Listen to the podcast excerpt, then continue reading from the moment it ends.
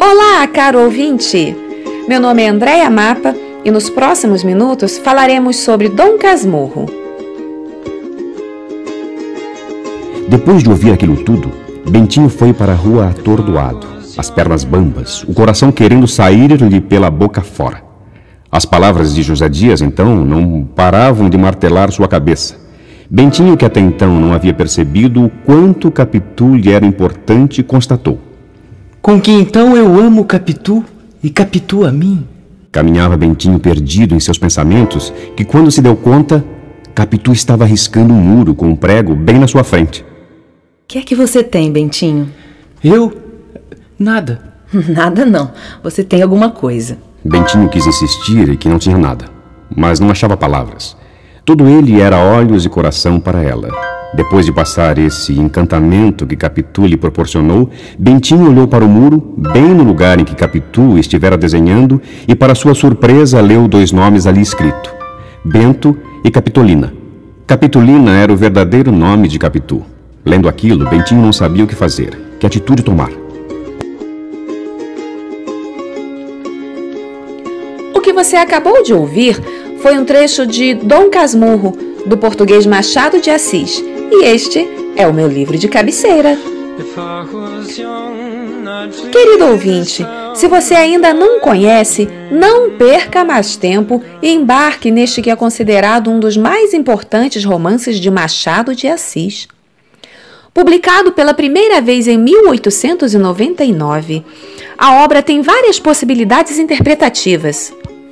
O protagonista é Bento Santiago, o Bentinho, e narra a história em primeira pessoa, sempre interpretando os fatos conforme o próprio ponto de vista. Ele pretende atar as duas pontas da vida, ou seja, unir relatos desde a sua mocidade até os dias em que está escrevendo o livro, tentando restaurar, já na velhice, a sua adolescência. Bento descreve sobre suas reminiscências da juventude, sua vida no seminário, seu caso com Capitu e o ciúme que advém desse relacionamento, que, aliás, se torna o enredo central da história.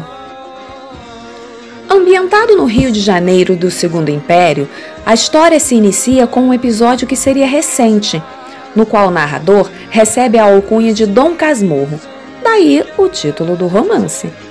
Machado de Assis o escreveu utilizando ferramentas literárias como a ironia e a intertextualidade, fazendo referências a Schopenhauer e a, sobretudo, a peça Otelo, o Mouro de Veneza, de Shakespeare.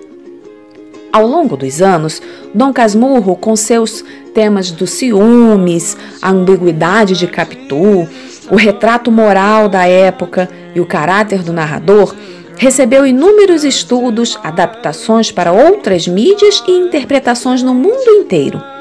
Desde psicológicas e psicanalistas na crítica literária dos anos 30 e 40, passando pela crítica literária feminista na década de 1970, até as sociológicas da década de 1980 e assim por diante, tamanho impacto que causou a obra na sociedade. A ação do romance passa-se entre 1857 e 1875, aproximadamente. E a narrativa, embora em tempo psicológico, permite a percepção de algumas unidades. Por exemplo, a infância de Bento em Matacavalos, a casa de Dona Glória e a família do Pádua, com os parentes e os agregados, o conhecimento de Capitu, o seminário, a vida conjugal, os ciúmes, os surtos psicóticos de ciúmes, a agressividade, a ruptura, enfim, tudo isso enquanto Bentinho descreve as suas lembranças, que inicia com a promessa de se tornar padre, até as decepções amorosas. Compartilha suas desconfianças e os seus ciúmes de forma interativa com o leitor que, por sua vez, fica à vontade para tirar as suas próprias conclusões. Ouça mais esse trecho de uma cena bem marcante das desconfianças e dos ciúmes que Dom Casmurro sentia de sua amada Capitu.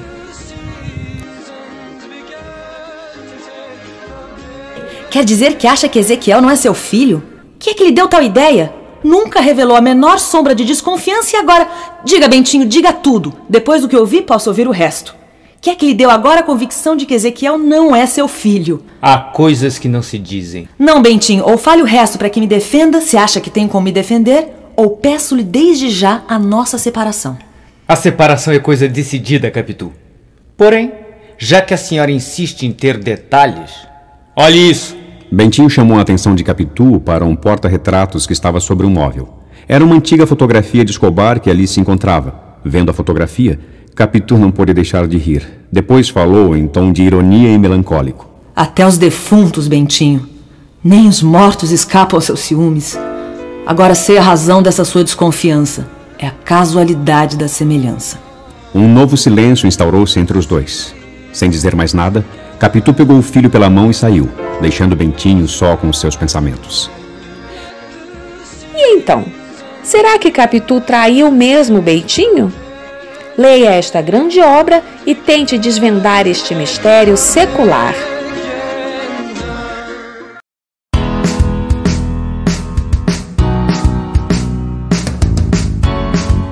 E aí, pessoal, tudo bem? Nossa leitura de hoje vai ser um cordel. Você sabia que a literatura de cordel é patrimônio cultural do Brasil desde 2018? Pois é. E entre versos, rimas e cantorias, a literatura de cordel é uma expressão cultural popular que abrange não apenas as letras, mas também música e ilustração. É um gênero literário, veículo de comunicação, ofício e meio de sobrevivência para inúmeros cidadãos brasileiros. Poetas, declamadores, editores, ilustradores e folheteiros. Neste episódio, você vai ouvir um cordel do paraibano Chico Sales ele faleceu em 2017 e foi cordelista, cantor e compositor. O seu álbum de estreia como cantor foi Confissões de 1997, em que mesclou o samba e a música nordestina, procurando sempre resgatar as suas raízes. Foi membro e diretor cultural da Academia Brasileira de Literatura de Cordel. Em A Hora da Morte, Chico Sales conta a história de um sujeito que teve um sonho que chegou a ser confirmado por uma cartomante que previa o horário e dia da sua própria morte. E o conflito da história gira em torno da angústia que esse sujeito vive desde o dia que ele teve essa visita né, com a cartomante até o momento do fatídico dia marcado para sua morte. E aí, ficou curioso para saber o que acontece no final? Então não saia daí que o cordel já vai começar. Eu sou Andréa Mapa e este é mais um episódio da série Adoro Ler, no canal Adoro Saber. Não saia daí que o conteúdo já está no ar.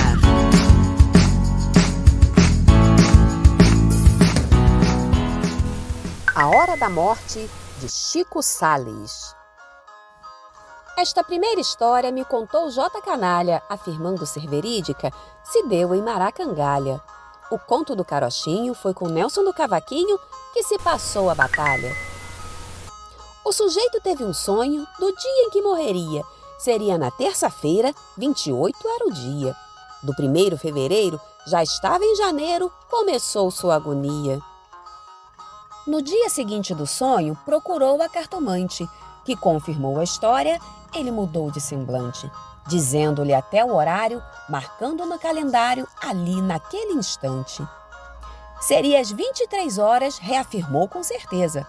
O cara saiu dali carregado de tristeza. Murmurando, repetia: Meu Deus, mas que agonia! Mostre-me sua grandeza. E com o passar dos dias aumentava a aflição. Ele cheio de saúde e naquela situação. Meu Deus, o que faço agora? Passava outra aurora e nada de solução. Quando chegou fevereiro, seu peito alto batia. Procurou um hospital e na cardiologia, naquela dúvida infame, fez tudo o que é exame, até radiografia. Fez exame de esforço, urina e colesterol. Também exame de sangue e fezes estavam no rol. Teve no ácido úrico um resultado telúrico, feito isca no anzol. A sua saúde era perfeita, não tinha nem dor de dente. ficou um pouco animado, mais ou menos sorridente. Outra semana passou, o calendário voou, deixando-lhe impaciente. Até que chegou o dia daquela interrogação. Foi então dormir mais cedo, mas sua imaginação resolveu naquele instante tomar um duplo calmante. Haja, haja coração. O relógio despertador em cima de uma banqueta, ele embaixo do lençol. Aquela triste faceta, um minuto era um mês. Olha o relógio outra vez, batendo feito capeta. Depois, se passar das onze, ele estaria a salvo daquela situação. Não seria mais o alvo, mas o tempo é assim. Quando quer fazer pantim, não dá o intervalo. Passava das dez e meia, quando chegou o destino, bateu na sua cabeça feito balaio de sino. Ali, naquele momento, veio no seu pensamento sair daquele pepino. Pegou o despertador, atrasou em quatro horas e em seguida adormeceu, feito anjos na aurora. Isto já faz vinte anos. Vivinho e cheio de planos, nem pensa em ir embora.